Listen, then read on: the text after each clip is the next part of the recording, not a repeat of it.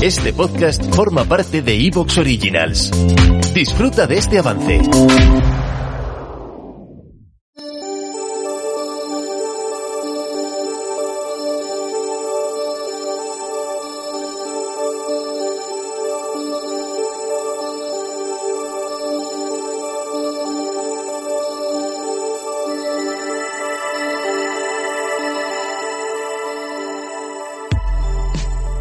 Bienvenidos al vuelo del cometa, un espacio para hablar de creación literaria en cualquiera de sus modalidades, un lugar de tertulia en el que contaremos con la participación de invitados que nos darán sus puntos de vista acerca del mundo editorial, ya sea desde la piel de un traductor, un editor o un diseñador de videojuegos.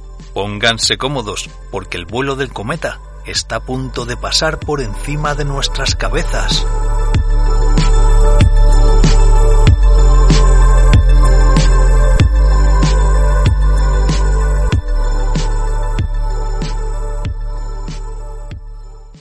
Bueno, pues bienvenidos al vuelo del cometa. Estamos en la tercera parte del especial de vampiros, capitaneado por nuestro querido Alejandro Rivero Vadillo, que ha vuelto a nosotros después de un tiempo de peregrinación por las cuevas profundas subterráneas bajo el Sahara. No sé por qué, a lo mejor hay vampiros por ahí, pero bueno, como has venido aparte con un filtro bastante particular que la gente del podcast no te verá, pero te describo rápidamente, pareces ¿Qué eres exactamente? Una especie como de espectro jodido con los ojos negros, con esa melenaza que me gastas, esa ese porte de black metal eh, total. ¿Cómo te encuentras, Alex? Un placer tenerte una vez más con nosotros.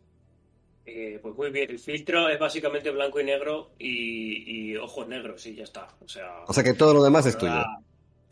Sí, todo lo demás es mío. Este precioso fondo con una cortina detrás es, eh, es mío. Sí, soy culpable. Te queremos, te queremos. muy bien, estoy, estoy enfermo también. Entonces, no, estás eh, No, pero no te preocupes. No es COVID, no es COVID. Sé que no es COVID. No es COVID todavía. A lo mejor es un principio de vampirismo, amigos. ¿Quién sabe? ¿Quién sabe? Eh...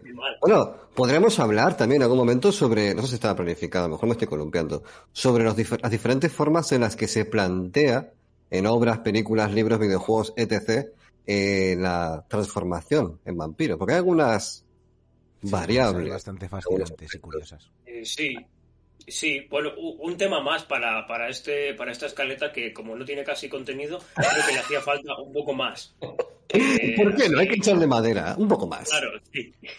Bueno, y tenemos en, el día de hoy, eh, y ojalá sean muchos días más, la señorita Diana Soriano, nuestra querida eh, Mamein, eh, ¿Cómo te encuentras, eh, Diana? Bueno, Diana ha venido, comento simplemente, para que la gente se ponga un poco en contexto, porque es una auténtica, bueno, perdón, y me retrotraigo a aquella partida de cult que jugamos en este Twitch de noviembre nocturno, para la gente del podcast, donde grabamos todos los domingos a las 20.30, hora península España. Aquella partida de Twitch rolera, dirigida por nuestra querida Diana, donde Alberto y un servidor acabaron teniendo pues ya hoy, fue muy bonito, sí. Amores tórridos en el asiento de un coche, mientras el mundo bullía a nuestro alrededor. ¿Cómo te encuentras, Diana? Pues muy bien, muy bien. Si escucháis aplausos o ruidos de vítores, son mis logros desbloqueados por estar aquí hoy. O sea que, muy bien, muy contenta. Increíble. Eh, muy contenta y muy honrada de que tú me consideres experta en nada, porque yo siempre he sido, pues eso, un poco bardo. Te he dado a todos los palos, pero así, así, así nunca me he fijado. En el rol sí, estoy ahí más centrada.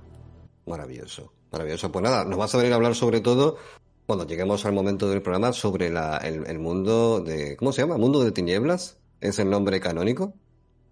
Que aborda un poco todo lo que es el tema de vampiros en juegos de rol.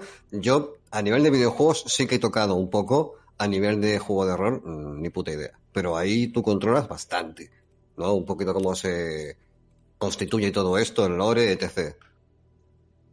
Sí. Sí, sí que es verdad que Mundo de Tinieblas, pues eh, yo creo que hace alusión sobre todo al submundo que hay porque se basa sobre todo en la realidad de nuestro de nuestro mundo, o sea, las localizaciones, el entorno, las, las costumbres son todas las del, el día a día, o bueno, si es edad oscura, edad oscura, edad victoriana, cuando fuera. Entonces es un, es un juego muy histórico y muy actual. Entonces es el mundo de tinieblas porque es, pues eso, lo que hay en las tinieblas, lo que habita en las tinieblas. Cojonudo.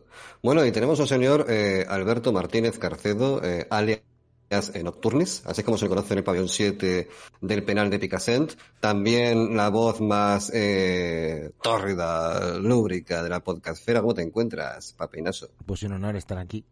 Yo voy a contradecir, nada más empezar a Diana. Es una experta, por supuesto que lo es, en múltiples variantes de Oscuridarks, eh, fantasía eh, y en relatos. Es verdad que muchas veces eh, de universos roleros pero el honor es nuestro. Que esté aquí Nabrendel, amigos, es eh, para nosotros un privilegio. Y igualmente con Alex, eh, ya, ya lo sabéis, que es uno de nuestros grandes expertos. Yo ya le llamo el profesor en nuestros círculos académicos, porque de hecho lo es. ¿Sabes que ya oficialmente no soy profesor, o sea, soy investigador. Da igual, pero, pero, eso da estatus, Papain. Además, cuando dices, he quedado con el profesor, es como, hostia, el profesor. Es como un Armitage del black metal. A lo mejor no sé si en tanto en nuestra en nuestra cultura hispanohablante, pero en la cultura anglosajona de professor es como increíble, ¿no? O sea, has quedado con, con un catedrático, ¿no?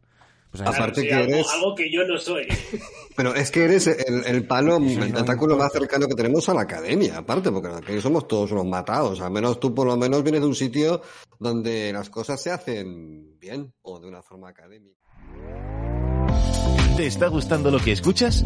Este podcast forma parte de Evox Originals y puedes escucharlo completo y gratis desde la aplicación de Evox.